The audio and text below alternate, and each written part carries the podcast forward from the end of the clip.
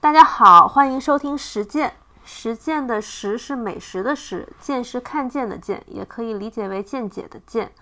这是一个以日本美食为起点的播客，但我们希望不只讨论日本，也不只讨论美食。我们试图在说明白哪种食物好吃的同时，也能说明白食客和厨师都在追求什么。我们希望更接近食物的本质，也能更深入探讨人和食物的关系。实践目前的固定主播有两个人，一位是周雷老师，他对日本的地方料理、旅馆、餐厅都有很深的研究；另外一位主播是田螺姑娘，她的内容以菜谱为主，也很喜欢去日本吃餐厅。两位的公众号分别是 Hitoli Cheap 和田螺姑娘 H H H A Z E，欢迎关注。我们今天呢，准备录实践的第二期，就是上一期我们大概讲了一些，就是还还没有动身去日本的感觉，就是去日本之前先了解一下餐厅都有一些什么奇奇怪怪的规矩啊，为什么吃个饭要这么麻烦呀？也不知道大家感觉如何，欢迎在各个平台给我们评论。嗯嗯，今天我们要聊一个有点挑战性的东西，就是驻地市场。对。这个挑战性体现在我们已经录了一期，然后把它给删掉了。啊，这个要告诉大家吗？啊，因为因为我们我们之前考虑说驻地市场是一个大家都会很想去的一个目的地，在东京来讲哈，尤其是第一次去东京的人，嗯，所以我们就想说，应该会给大家提供关于很多驻地市场的参考，就是去驻地市场到底吃什么呀，玩什么呀。嗯，这样的一些内容，然后，但是最后为什么删掉了呢？因为我们觉得，呃，给的内容有点太多了，没有办法起到任何参考性的意义，所以就重来了一遍。其实我觉得告告诉大家，告诉大家也不 告诉大家也不要紧。嗯，驻地市场，因为这个它的题目很大。但是其实对于一般的第一次或者第二次去日本的游客来说，可能并不需要知道一些太繁琐或者太怎么说呢，太系统性的东西。所以我觉得我们今天想给大家讲的，可能还是有一些餐厅啊到底怎么样，然后驻地市场它大概是一个怎么工作的，是一个什么样的地方，然后再有就是大家在那里吃饭。会有一些什么只有在那儿才有的体验，可能大概是这样一些东西吧。对，我觉得驻地市场，它它的这个题目之大呢，首先我们可以否定到否定掉一部分。比如说，我作为一个游客，我其实是不太赞成大家去看驻地市场拍卖的。对啊，是吗？嗯，因为我觉得这个环节就是。很难去融入这种场景里面，就是可能你也听不懂，也不知道它这个整个这个驻地市场的工作流程是怎么样，而且还要起个大早跑到里面去，可能还，嗯，除了那种报名的形式，可能还不是特别好进去。反正我是觉得这个流程是很麻烦的，甚至是可以在网上找一些，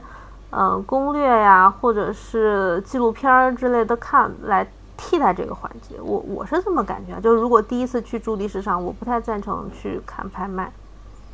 除非你想写一篇长文发微博或者公众号一类的，对，就是我觉得确实可以忽略掉这个环节。嗯，但是我的我前两次去驻地市场的体验，其实就是在外面吃一些东西，我觉得这应该是大部分人的选择。嗯，对，海鲜饭、刺身，因为日本嘛，其实很多人第一次或者第二次去日本，提到它的感觉肯定就是生鱼片。那生鱼片自然就是海鲜市场、驻地市场。嗯，它是一个吃日本代表性食物，虽然不知道是不是真的能代表啊，但是我觉得一一般人会有这个感觉，就可能大部分人还是希望能去驻地尝一下日本东京的海鲜饭是什么样子的。比如说寿司大那家店，田螺也知道。嗯。但是在寿司大算是寿司嘛，它不算海鲜饭，嗯，嗯，但是它旁边有一家叫大江户海鲜饭吧，反正他们那几家每次从那里路过，我觉得都都很可怕，就很多第一次去的游客会有误区，站到寿司大门口，以为自己在排队，会有人提醒他，其实在马路那边还有一条长队。就是他排在门口的人，其实只是快要进店的这么一小部分人。你要排队的话，你需要到马路对面去看，会有很长的一条队，你要排到队尾。我觉得那个对第一次去的人，其实信心上还还挺可怕的，就是不知道要排多久才能吃上这个东西。田螺会去排过这些东西吗？我没有，但是但是我当时真的是在纠结说要不要排那个队。我此生看过那么长的队只有两次，一次是在寿司大门口，还有一次是在台北的那个，也是一个海鲜的吃海鲜的一个地方，一个什么市场？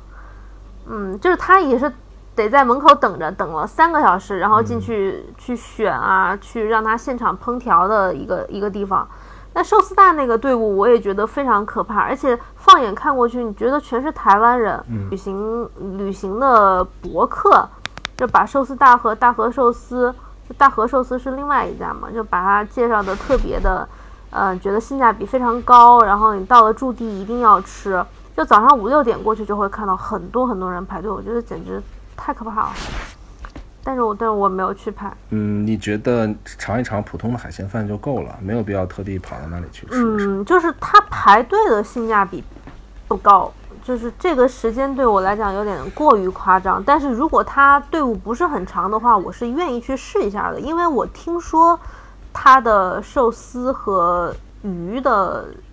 品质是非常不错的，就是很值那个价钱。没错，其实经常逛日本呃驻地市场的日本人，他们也是这么说的。寿司大它本身能火，和它质量是有一定关系的。它不仅仅是对观光客友好，它本身的鱼和呃寿司的质量不错，然后它对于观光客来说又比较友好，可以让你随便拍照啊。然后有时候也会说一些英文，甚至还会拿着会有一些表演。表演。对，就比如说你想拍照，他会给你摆些 pose 什么的，他他让你在那里有一个很完整的体验。比如说我第一次来日本，然后我在吃一家寿司，我看到寿司师傅在我面前切鱼、捏寿司，然后他会很热情。那么这个完整的体验是非常好的，甚至在日本的一些评价网站上，你也可以看到寿司大并不是那种分数很低的游客店，它还是蛮受认可的。嗯，就是其实我们上一期有聊到说，很多日本的餐厅是不太欢迎别人拍照的，嗯，不太欢迎食客拍照，尤其是拍到人的部分。嗯，但是就是寿司大其实完全没有这个问题，是吧？啊，是的，如果它旁边的大和寿司可能就会有点问题。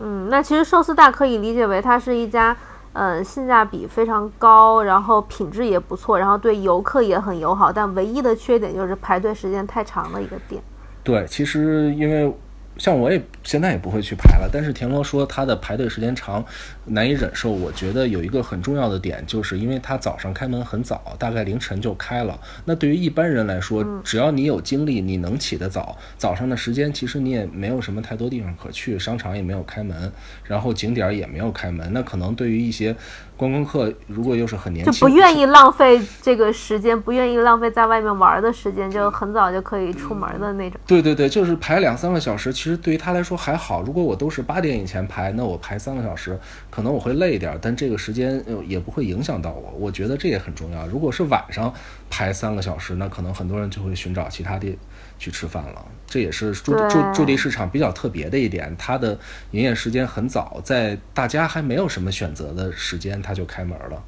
嗯嗯，那那其实就是说，如果大家很愿意去起早，寿司大其实还是可以去的，对吧？嗯，肯定可以去的。嗯，但是那旁边那些海鲜饭什么的，你觉得值得去吗？海鲜饭，嗯，其实是是有两种情况。现在我们刚才说到寿司大，包括它旁边的大和寿司，那么这两家店都是在场内市场。那么海鲜饭其实主要是以前是集中在场外市场，当然现在场内市场也有很多了。那场外市好，那那等一下，等一下，我们先普及一个概念，什么叫场内市场，什么叫场外市场？场内市场和场外市场这个说来话长，但我们简单来讲，就是场外市场它更多是针对一般人和观光客消费的这么一个地方。那么场内市场它更多是针对这些专业的职人，包括这些餐饮从业者。的这样一个地方，因为场内市场，我们就用很简单的话说一下，很多日本各地的鱼从生产者那里，然后会运到场场内市场，然后批发商会进行拍卖，会把它就是他们交易的地方，对对，交易会把它分给下面的中盘商和买出人，然后再到餐厅，是这样的。那场外市场是以前一直就有的吗？对，场外市场本身它的零售的店更多，它很它很少有像我们刚才讲到的这种，就是批发商还有这些 鱼的中间商的所在地，所以场外市场更多的它是会有一些针对一般消费者的这些店，包括一些卖刀的呀，其实也有，我觉得还还蛮好的。因为如果你是一个对于这些食物或者厨艺感兴趣的人，去场外市场逛一逛，然后吃一碗海鲜饭，作为头一次来日本的话，会是一个很好的体验。那么其实场内市场它的和场外市场的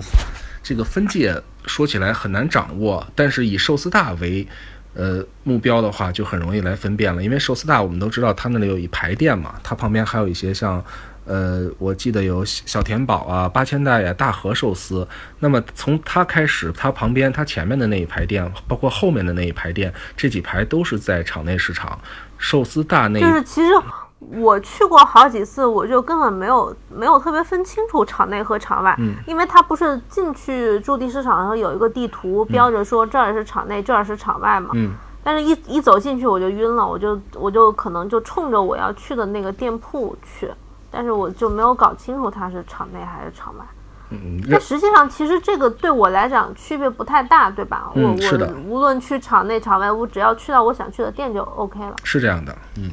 啊。那其实就是大家不需要太在意场内场外的概念。嗯，不需要太在意，但是场内和场外的饮食生态是有一些区别的。场外市场的店主要是针对游客的，那么场内市场的店以前主要是针对在市场工作的人，但是现在因为游客很多，所以很多店也开始变得并且因为它没有明显的界限，所以我们可能也很随意的就走到了场内市场店。对，并且因为像寿司大这样红的店，其实是在场内市场，所以、呃那边的游客也就开始变得多了。嗯，但是我以前去那个刚刚说到场外市场的那些海鲜饭，嗯。因为我在日本几乎所有的城市我都去过他们的菜市场，如果有的话，我都去过菜市场。就是我给呃，他们给我的感觉就是有些市场它有它也有那种供给游客的吃的，嗯。比如说一些什么现敲开的牡蛎呀、对。就，是卡 k 然后还有一些那种就是成板的海胆可能少一点，但是有一些刺身什么的会、也会有，但是只有这种海鲜饭，这个我感觉是驻地这边是尤其的多，就呃，是这种整个一套主食的感觉，感觉它这边特别多。就一方面可能是游客多，另外一方面好像就是因为其他的菜市场它是嗯从早开到晚，但是驻地是从晚开到早。嗯，有这方面的是影响是。是这个原因吗？但是我觉得更重要的还是游客培育出的市场，因为像你也知道，嗯很多中间商他本身他也自己会开一些店，就是在料理手法上不那么讲究，但是因为它有很多鲜鱼嘛，就捏成寿司呀，或者提用刺身提供给游客。因为东京它是一个游客很多的地方，其实我觉得有一个很好的例子就是金泽的近江町市场，哎，我去过，你去过？嗯，你感觉怎么啊样？我觉得很大，然后它里面有那个呃盐牡蛎，你记得吗？就是嗯夏天的时候的那个品种的盐牡蛎，盐牡蛎特别大，大概可能尺寸相当于一个 iPhone 七 P，就非常大，然后很好吃，很脆。是的，因为石石川县那边产盐牡蛎，所以就像冬天的话，就可以看到，呃，松叶蟹这样的东西，加能蟹，对，然后夏天就是盐牡蛎，嗯，嗯，就那个市场我也去逛过，但是我进去逛的时候，我就不会觉得那么游客，因为，呃，还是当地人，就是周边的居民和餐饮从业者会明显感觉比较多。它只有很少量的，就是让你马上在当场可以吃的东西。呃，最近变多了，因为北陆新干线开通以后，金泽的游客也开始变得多了，所以像海鲜饭呀这些供哦供游客吃的东西也在增加。那么东京这个地方，因为它是一个很大的观光城市，所以它有充分的、充足的游客来培育出这个海鲜饭的市场。那么可能场外市场现在的这个，甚至连场内市场，像我们之前讲到的，其实它都是给当地的那些呃工作人员吃饭的地方嘛。但是因为那些地很值钱，大家现在越来越多的会有一些商家把它买下来，开始做寿司。那么像以前给工作人员吃的那些东西，也就会变得越来越少了。给工作人员吃的就不会是寿司这一类，对吗？寿司因为太贵了。也包括对，但是更主流的还是一些炸的东西，或者天妇罗，或者是鱼料理啊，或者甚至中中华料理，比如说拉面、饺子这样的东西，在场内市场，所以说我们经常能看见一个很有意思的场景，就是很多人在排在寿司大大和寿司面前，然后突然有一个可能是像当地的工作人员或者上班族，就是大步流星的走到旁边那个没人排队的中华料理或者八千代这种炸虾的店里，然后去吃上一份东西。就是这是工作人员和他的和游客是完全共存的这么一个场景。嗯，就是工作人员他肯定，我我理解他们的工作餐还是相对选择饱腹感强，然后价格会稍微低一点的东西。没错，因为驻地市场的时间其实和正常时间是不太一样。在场内市场，他们的工作人员大多都是凌晨就会起床，然后到七八点钟，很多鱼已经拍卖完了，然后开始分解，开始做一些善后的工作。那个时候已经是他们接近下班的时间了。所以在我们早上可能想会想吃一些淡的东西的时候，他们已经会想吃很重口的这样一些东西了。可能对于田田螺来说。应该也会注意到这一点吧，就是场外市场和场内市场餐厅上多少会有一些区别。我我其实已经很久没有去驻地市场了，我大概去了两三次之后，我就变得非常排斥这个地方，因为嗯，那是为什么？有几个有有几个原因，一个就是我觉得我能够接触到的店，大部分还是给游客的店，然后我吃起来我觉得没有。就是随着自己对日料的了解的一些深入，我觉得那些店提供的东西满足不了我。嗯嗯，而且它有些有些菜，我觉得它其实还是以拍以发社交网络为主那种感觉。包括我吃过那个很有名的五种海胆。对五种海胆饭，我当时把那个贴到微博上，然后有几百个赞，就有很多很多人转发说这个看起来真的是太爽了，就是五种海胆，而且他还特地弄了一堆堆到那个碗边，然后倾泻出来，就好像是就是碗里面堆不下，然后落下来的那种感觉。但是你知道，其实高级的海胆根本不会这么干，高级的海胆它一颗一颗都很珍贵嘛，就是会用小铲子很仔细的铲出来。那它那个海胆就是很便宜的海胆，就是就是往碗上堆，然后很粗暴的那么堆，然后它的品质也非常的一般，就是完全就是一个看菜，就是套用中餐里的概念，就是看起来很爽，但是吃起来非常一般的东西。所以我后来慢慢就很少去，我觉得没有太多触动我的点。这个我很理解，但是我也不完全同意，还是要给。因为我我我有看到你那个，我以前看你公众号里头写过很多驻地的店，我觉得怎么可以反反复复一直在去驻地，很神奇。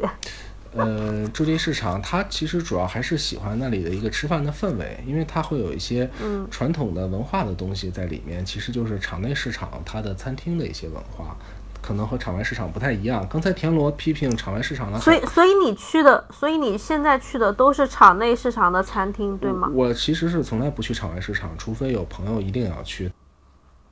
你你先推荐一下你在场内市场会特地会去的店，有推荐吗？嗯，我想会有几家，但我想如果我们要先聊一家的话，可能是一家叫塔卡哈西，就是高桥的店。啊，那家店它是一家鱼料理，鱼料理怎么说呢？包括刺身啊，还有一些煮鱼，还有烤鱼这样的一些东西。其实，如果我们听到他做的这些东西，应该明白，它是一个很场内市场的店，它是给场内市场的工作人员吃的。因为一般的，因为它其实取取材也是从场内来的。对的，是这样的。嗯，就是完全就是当天可能有什么鱼，就就可以做。是的。那么高桥的，我喜欢它一点，它的氛围很好。我们可能去那的话，你会看到很多的常客。那么常客在那里是一种很轻松的一个状态，就比如说要一瓶啤酒，然后要两个小菜，要点刺身，早上就开始喝酒，然后聊天儿。他们会聊很多，呃，日本的时政啊，还有乱七八糟的东西。那你在这个里面，你会感觉。有一个很很不正常的这么一个状况，可能我是一个游客，我只是来想吃点东西的，但是我好像进了一家很神秘的这这么一个全是熟人的这么一个店。当然，你在这里也会看到很多的游客，这也是高桥它比较吸引人的一点，就是它会有一些高级鱼。那么这些高级鱼在如果要在中国吃的话，价格会很高，但如果是在那里的话，就非常合适。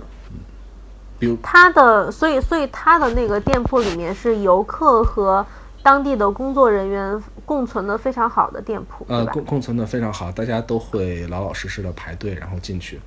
这样。那大家吃饭的氛围会有不同吗？就是游稍微会有客不同和普通。其实我觉得，你看到在那里吃整条煮鱼的，大多数都是台湾呀、或者中国人，因为他在台湾很火。碰巧有几个台湾博主写过他，他卖的那种 kinki 就是喜之刺，北海道王走产的，大概是四千多啊四千多日元一条，四千多日元什么概念呢？两百多人民币啊！可能大家一听两百多人民币好贵，但是其实这个还鱼挺贵的嗯这个鱼是挺贵的，但是如果你要在中国吃，因为以前我有个公众号的读者也写过，他是在北京的一家店花了一千人民币订了。那么对我来说，可能我会觉得花一千人民币买一条鱼回家煮，这个远远超过了我还有点夸张。对我的生活状态。但是我我在北京那些日料店也看过，差不多要八九百，而且他们的鱼因为从那边过来，大多也是做炸的，它没有那么好的鲜度，像那边就可以做一些煮鱼了。所以在它的这个两百多的价格，其实我头两次去驻地市场，我真的觉得好贵。说早餐我好像不能吃这么贵的东西，但是后来我就慢慢理解，它的这个贵是相对于一般的早餐来说，但是其实是很实惠的。那那我有一点疑问，嗯就是四千日元的早餐的价格，对于场内的工作人员来讲算贵吗嗯，？对于大部分人来说很贵，所以其实你看场内的很多工作人员，他在那里就是不会点这种东西，他点一个刺身嗯或者点酒，还有冬天的时候，他的安康锅其实很有名。其实高桥最早的时候，它是叫安康锅就安康鱼做的安康锅，对对，就是把安康鱼，因为安康鱼这个鱼它的鲜度很难保证。其实我以前也去过青森那里看过它的渔场，所以基本上他会把它一些不太能做成什么、不太能上台面的部分，然后做一做，然后煮那么一锅。冬天暖暖的一小锅，两千日元也不贵，配一碗米饭，不行！我现在一想，我已经觉得 哎，我也有点饿。现在现在，呃听众朋友们，我现在是晚上十点，对对已经，到了一个特别需要深夜报社的时候。听到听到那个煮鱼，我又觉得说，就是胃觉得嗯还蛮馋的。对，但是但是他们一早上吃这个，就是应该理解为他们完成一天的工作之后吃，还是蛮舒服。对，有，因为它里头的位置是常客的位置，有些常客是会吃掉一条煮鱼加一份刺身的，还有一碗米饭，但是有些人就会要两杯酒，然后简单的只吃一些刺身，还有生菜，所以我觉得。就是这是一个很很有意思的地方，就在于它一在一早给你提供了很多种状态的选择。那么可能一般人你想早上喝一杯酒，嗯就是你可以喝两杯酒，嗯，对对对，就是你喝两杯酒，或者就是或者就是今天累了一天，我现在很饿了，体力已经消耗完了，然后我要把这个补补一补体能的感觉。对，想象一下，可能里面有一些大叔啊，在里面拿着，有人拿着啤酒，有人拿着清酒，然后再吃一些鱼。你在那个里头，你会觉得状态很好，就你也在一个很轻松的地方吃饭，这样的。你你是你是高桥的常客吗？现在可以算是，因为老板认识我，但是他因为之前因病休息了很长很长时间，所以我最近一次去的时候，其实我会觉得他的菜单已经比以前少了很多，可能他的身体状况，不如以前了。然后整体的味道，就是缩短了是吧？嗯，就把菜单很多可能麻烦的菜可能减掉了一些。对对对，因为他一直是两个人经营嘛，日本这种店他在后厨做，那么前面有一个人在帮他接待客人，那么这这种状况其实我觉得还蛮考验人的。可能日本的这种小店他也不会去雇多余的人，嗯，但是一般来讲，我觉得大家如果喜欢吃鱼的话，高桥是一个很好的选择，就是它有刺身啊，有煮煮鱼，有烤鱼，而且它的烤鱼会烤得很焦香，是用炭火烤的，其实那个感觉也蛮好的。这个这个听起来真的有一点饿。对它其实它是很很能勾起人对食物的向往的这么一个店，在早上的时候，我其实最早我也是从一些台湾人的博客上看到的，所以每次我去排队的时候，我总听到前面有很多用讲中文的人，后来我发现都是都是台湾人，对都是台湾人，但但是但是那个内地的还不是特别多，是吗？应该还不是特别多。后来我写过以后，也有一些朋友问我，我觉得大家可能慢慢的也会接受这样的店，因为可能作为田螺来说。觉得驻地市场的海鲜饭好像不值得经常去啊，但是如果有这样的店，你会去尝试一下吗？会会，就是你如果跟我说这个是驻地市场很多工作人员也会去吃的店，然后它排队没有那么夸张，我觉得我会去，而且它的嗯品质也能保持的话，我觉得我会蛮愿意尝试。就是前提是，就是我为什么想去菜市场？其实很多人跟我一样，就是可能想体会，嗯，这个地方最原始的一些生活的状态，就是当地居民的生活状态，对吧？但是实际上我在驻地的嗯场外市场看到的全部都是游客，就是我没有感受到我在这个地方想体会的东西。但是类似你介绍的高桥的这种店，我觉得我在这个店里。能够融入当地人，而且它的氛围又对游客是很友好的，又能够就是紧着驻地这个位置，它以驻地的这种渔货来来做它的一些特色的料理，我就觉得反应该会是非常想尝试的店铺。嗯，对，我觉得我们可以简单讲一下驻地的所谓市场饭。其实市场饭就是给市场工作人员吃的东西，它从最早大概是市场饭，我能理解为是他工作餐吧。对对对，可以叫工作餐。那么市场饭它最大的特点就是它存在很大的随意性。像那些做炸虾的店，很多人进来，他可以不按菜单去点菜，他可以自己组合。比如说不要米饭，或者像有些去吉野家，你可以不要肥肉，或者只要肉，或者多加葱，包括打一个生鸡蛋进去，就它会有很多很多这种大家自由选择的空间。因为市场的人工作了一天，他有时候很累，他很想吃一些自己想吃的东西。嗯。那那除了高桥这样的，还有其他类似的店铺吗？就类似高桥这种，就是又呃比较场内的，然后又不是没有什么游客的。嗯，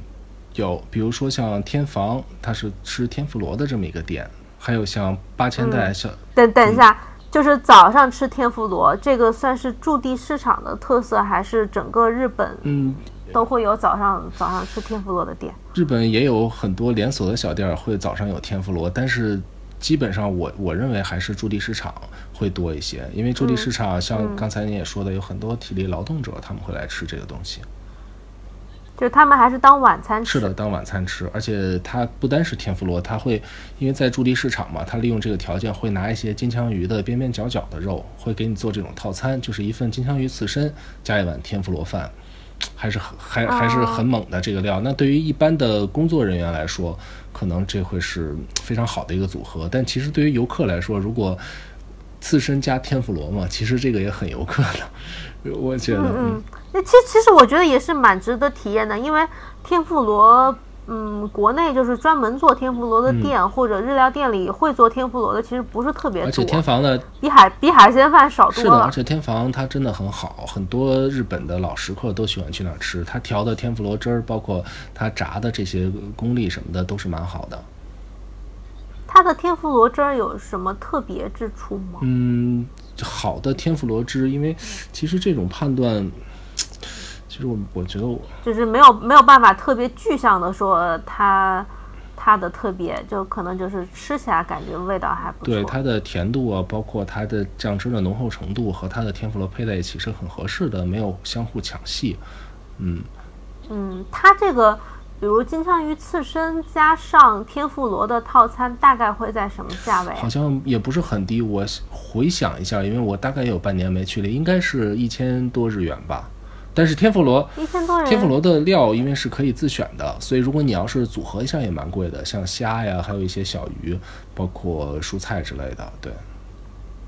一千多日元的话，其实还是挺便宜。嗯，是的，如果你吃的量比较少，它会它会有一些价格相对低的套餐，因为要满足工作人员嘛。就像旁边的两家炸物，做那个小小田宝和八千代，他们做炸虾、炸扇贝这些，也是一千多日元的套餐，嗯。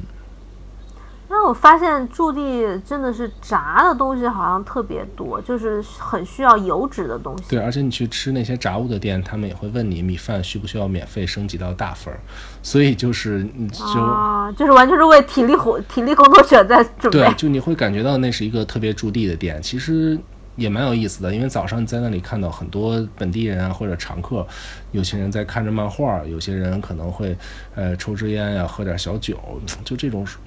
是一个很随意的、很很家庭式的那种用餐的状况，我觉得就我我我感觉总结一点就是，如果要在驻地吃的像本地人，那么一定要把早饭当晚饭吃。嗯，是的，或者说你在早上能吃一些这样的东西，嗯嗯，或者能喝上酒，那那么就非常本地了。嗯，非常本地了，但是 嗯，可能对胃的压力也蛮大的。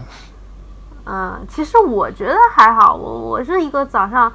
还比较能有胃口的人，就是我们有时候早餐本身也会吃很浓厚的牛肉面之类的，就是很辣、很多油的那种东西，就我也能吃。对，而且它驻地的市场饭有一个很大的特点，就是它会有定制。定定制指的是专门定制的套餐，还是？嗯，就是你进去吃什么，其实你是可以告诉他，他只要能做都给你做。就比如说，那其实就是不在菜单上的，嗯，是吗？不在菜单上的，是的，而且大部分店都有这种定制。简单来说，像一些卖牛肉饭的店，你的牛肉的多少，或者说，当然这是最基本的，它不是完全按照那个配比给你的。比如说有没有米饭，然后需不需要加生鸡蛋，是多放葱还是少放葱，汤汁要呃怎么做什么样的，就是他会有很多这样的这种选择，而且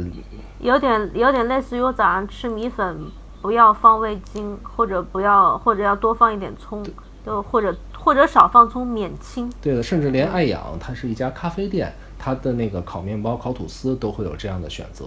它会给你很多种选择，烤的这个度怎么样，然后面包的边角要不要去掉，其实这些都是可以选的。因为驻地市场的人工作了一天，大家很累，那么想吃点自己可口的东西，这个时候这些店家基本上都会满足他们，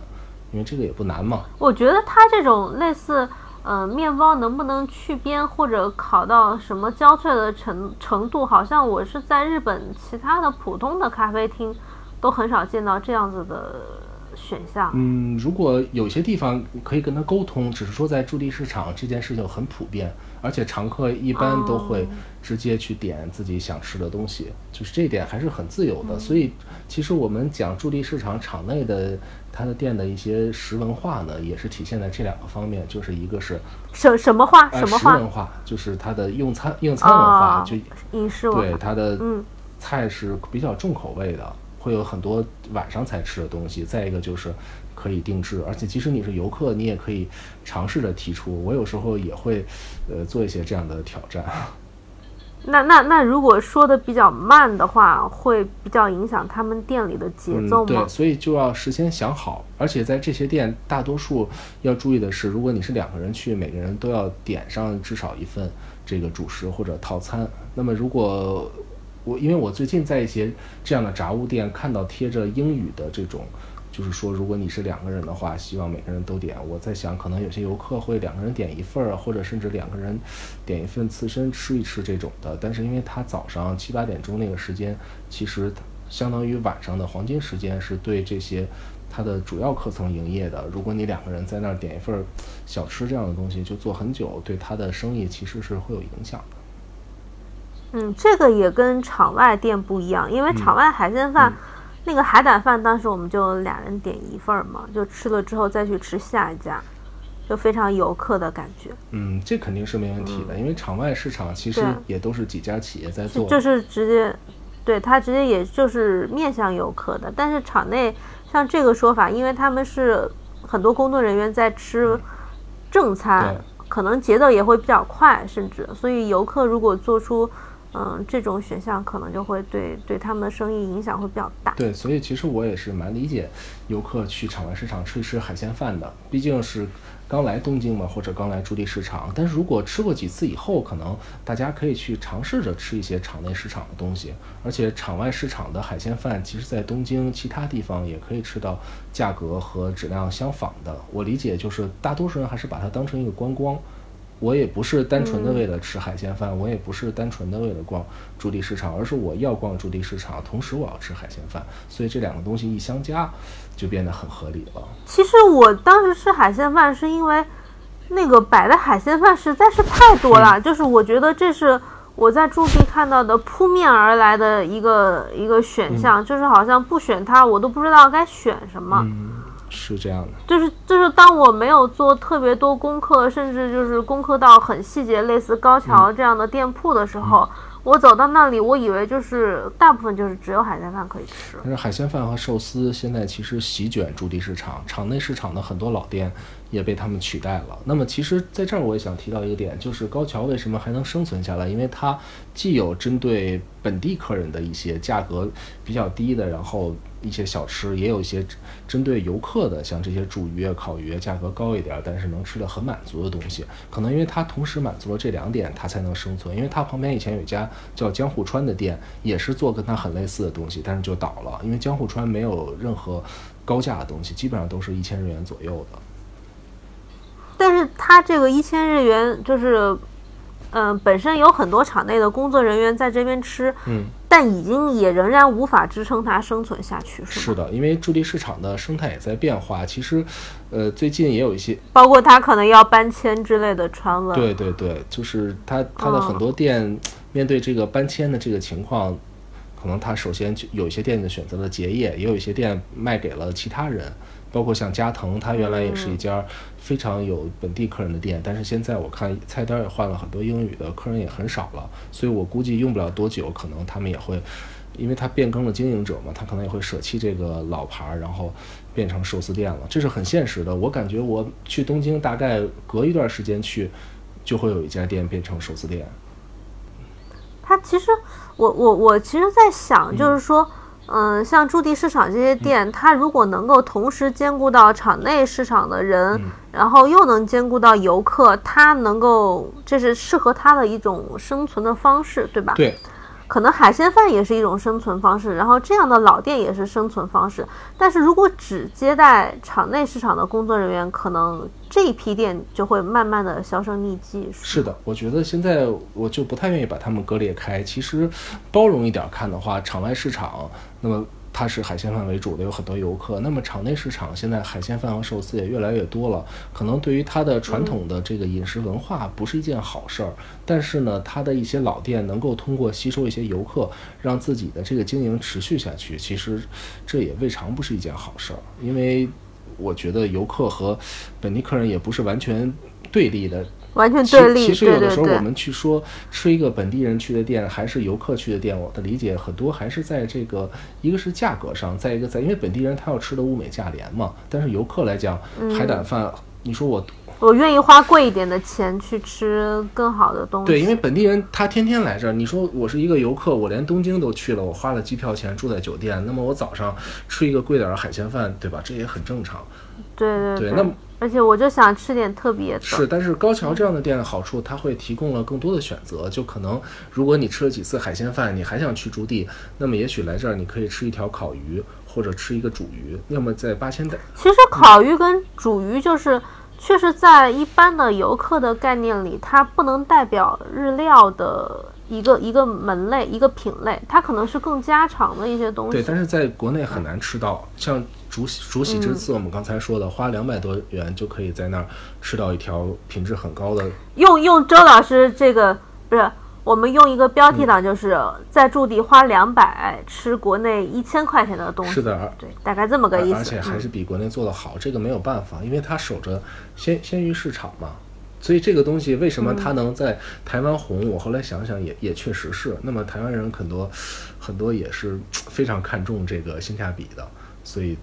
嗯，这个吃起来是非常的有诱惑力。包括那些炸虾店和天房，我现在也会看到有时候会有一些游客。嗯我觉得可能也是大家会尝试一些这这样的东西，因为驻地市场它毕竟它还是一个食文化很多元的，甚至还有一家叫托米娜的意大利的意意意面的这样的一个餐厅，它会弄一些蟹，它也是场内对的场内？市场螃蟹呀、还有贝类，包括吉野家场内市场的吉野家，因为它对对对，等一下等一下，嗯吉野家在驻地也有店。吉野家有，而且吉野家的是非常大名鼎鼎的一家店，因为我们就要简单讲一下日本桥鱼河岸嘛，驻地市场以前叫，那么是关东大地震以后，它那那边的很多地方被震毁了，才搬到现在这个填海造的叫驻地的地方。那么吉野家的第一家店，它就是开在日本桥鱼河岸，因为当时那里有很多市场的工作人员，每天坐着船，因为因为东京江户很多水嘛，然后把鱼运来，然后交易完了以后，大家很饿，就要吃东西。那什么样的东西符合他们呢？就是吉野家的这种牛肉饭，因为这个东西有饭有肉，很容易吃饱，而且很快，你坐在那儿就可以吃。所以吉野家的诞生其实是在驻地市场的这样一个大环境下，也就是日本的鱼市场里诞生的。嗯，翻译一下就是吉野家的第一家吉野家诞生在驻地市场的前身，对，然后然后并且现在延续了下来。对，所以驻地的吉野家其实是很恐怖的。我去过一次，就是你进去以后，所有人都是进来以后二话不说往那一坐，然后他就会报一个像暗号一样的这样的东西，然后店员就会去给他做。比如比如什么暗号？嗯，有很多像大库，还有奈亚塔玛这些，在日文里会有一些非常你开始不太能理解的一些想法，后来你才知道这就是，比如说加葱，或者说不要米饭，或者说、哦对汤汁儿多，汤汁儿少，这也是定制化的那种。对，而且它的定制都已经集中到了几个假名，就是它可以用三秒钟把菜单报给你，所以那家吉野家的所有员工都是吉野家的正式员工，没有打工的人，因为打工的人他因为节奏对太他他他快了。完全应付不了，所以我其实也不太建议游客去，因为游客在那里你会显得很突兀，大家都是哎，其实他这个这个感觉有点像我如果去香港、或者应该就是香港，就是节奏很快的那种呃商业地带，然后有一个茶餐厅，他就问你要什么，你要什么，就 A 餐什么几 A 餐什么 B 餐，然后就很快的这个这个饮料你要免要加冰啊、什么什么，就很快很快的点单，然后你如果慢一秒，他会快点快点快点，就会一直催那种感觉，是这样的，压力特别大。嗯，是的，用餐体验不是很好。但是好吃吗？跟其跟吉野家其他店差别大吗？还会用一些国产牛肉。其实因为吉野家，即使日本的吉野家，它用的很多也是进口牛肉嘛。啊，我是听说驻地市场那家有时候就是等一下翻翻译一下这段话，就所谓的国产牛肉应该是指的日本牛，嗯对吧？进口牛肉应该是指的可能美国、澳大利亚啊之类是是这样的的牛肉吧？。啊，就是它国产牛在就是在日本很多超市，它摆着这个写国产牛，然后写产嗯地，就是这个是相对来讲还是比较高级的牛肉。是的，咱们可以看到很多中文媒体上有各种日本牛肉的解剖，佐贺牛啊、宫崎牛啊、A 四 A 五，我觉得对田螺应该也看过很多这样的文章。对，就是和牛，我们回头也可以聊一聊。嗯那那个吉野家它的牛肉是有级别可言嗯，没有没有，就是说普没有没有？只是说它现在还是极少数会使用国产牛肉的吉野家。嗯，当然，当然我哦说到这儿，我依然觉得不太建议游客去，因为在那个环境，如果是很忙碌的时候是不太合适的。太添对，乱了就像田哈。螺讲的，当然如果人少的时候去尝尝也无所谓，但是尝完以后你会发现，那也就是吉野家，它的品质会稍微比国内好一些，这是不用说的，但是也绝对没有到嗯你需要特地去吃一次的地步。嗯，明白。就是它其实还是一个牛肉饭，就是不要对它抱有过高的期望。对，但但是我们为什么讲吉野家，也是想讲讲它其实驻地的这种饮食的文化，从吉野家开始一直到现在都会遵循这种。为什么炸的东西也多？炸物其实它在这个有饱腹感的食物里，还是做起来相对快的。就是你坐下以后下单，嗯它能尽量较早的给你端上来。像高桥，它的煮鱼已经算是比较另类的了，因为煮鱼需要煮一段时间。其实很多工作人员都是点刺身，然后点一些腌的那些小，因为快对腌的腌的小菜这样的。是的，嗯，那其实总结它这几家场内店，就是你推荐的这几家，比如说高桥，然后天房，还有吉野家不算推荐吧，推荐吧就对对，但是他们这几家店的特点就是说都是饱腹感特别强，然后热量特别充足的感觉，就是为了大家忙碌一天之后饱腹，今天今天的晚饭就是吃吃完这个也很有满足感的一顿。然后，但是东西其实都不会是特别的，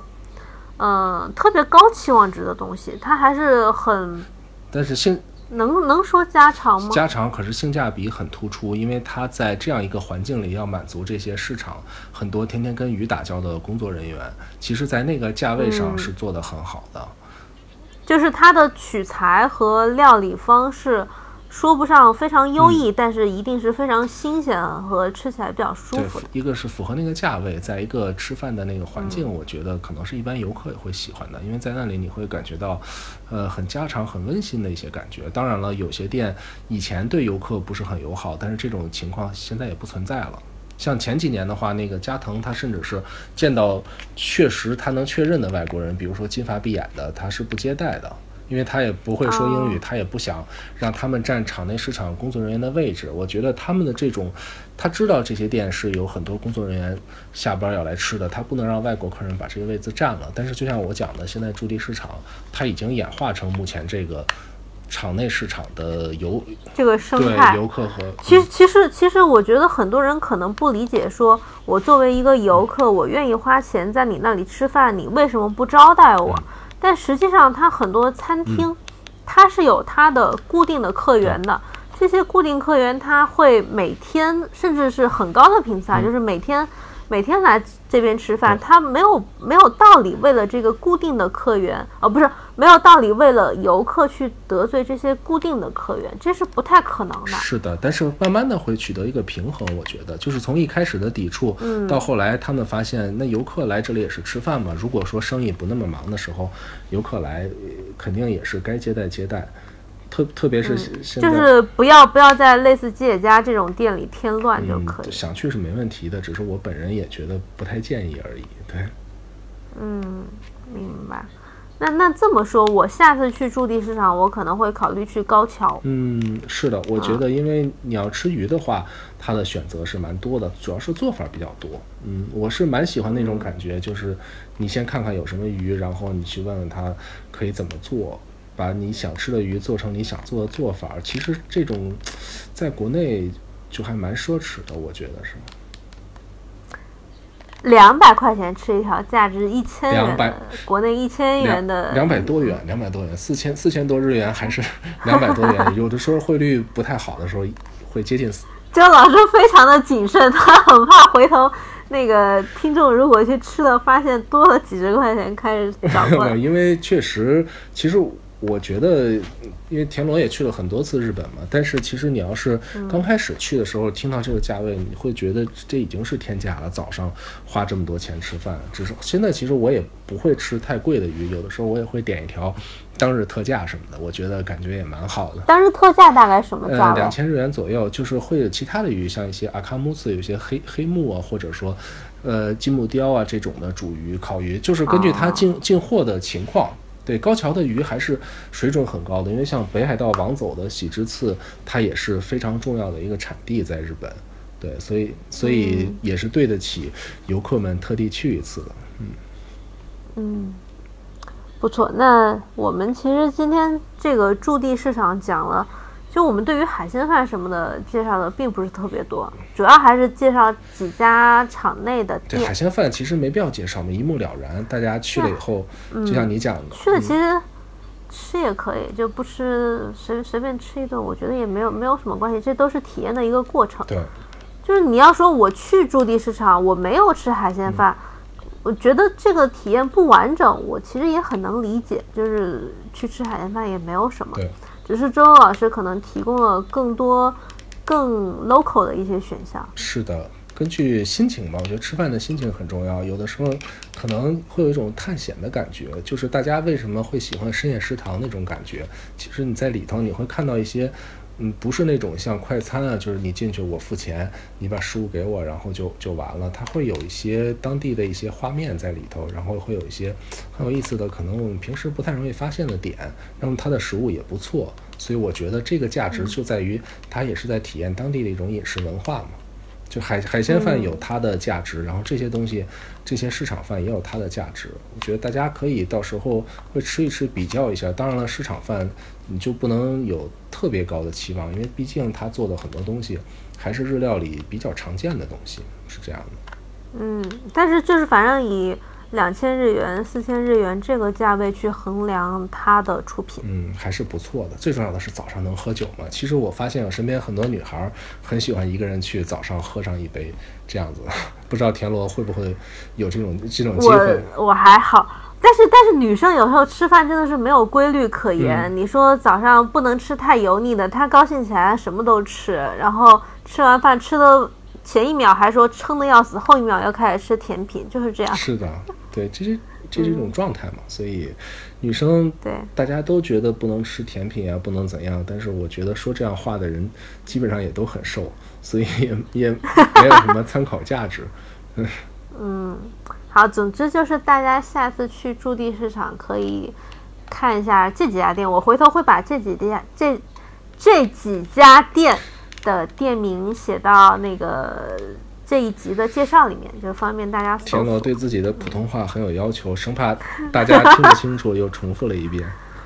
我我准备下一集把开头的那一段扔给周雷老师，嗯因为我觉得念起来我太累了，我是要完全聚精会神的来念，真的非常辛苦。我们我们南方人，嗯，还是你念比较好，我觉得，因为女生相对比较动听，大家会更容易听下去。嗯，好的，那我们今天大概就这样吧。然后下一集录什么也还没有想好，如果大家有什么意见和建议，也可以发过来。好的，如果大家能听到这里呢，我们觉得也是非常感谢嘛，毕竟已经整整一个小时了。什么？我们提供的内容很好啊，没有必要特别感谢。哦，好吧彼，彼此彼彼此感谢。那个日语里面那个叫什么？嗯、嗯，把这段剪掉吧，日语的问题我们晚点再研究。啊，科科什么？算了算了，就是说我才感谢你那种那种可其说法。他抠索嘛。哦，扣其他科手，对对对对对对。好，那我们今天大概就这样吧。好的。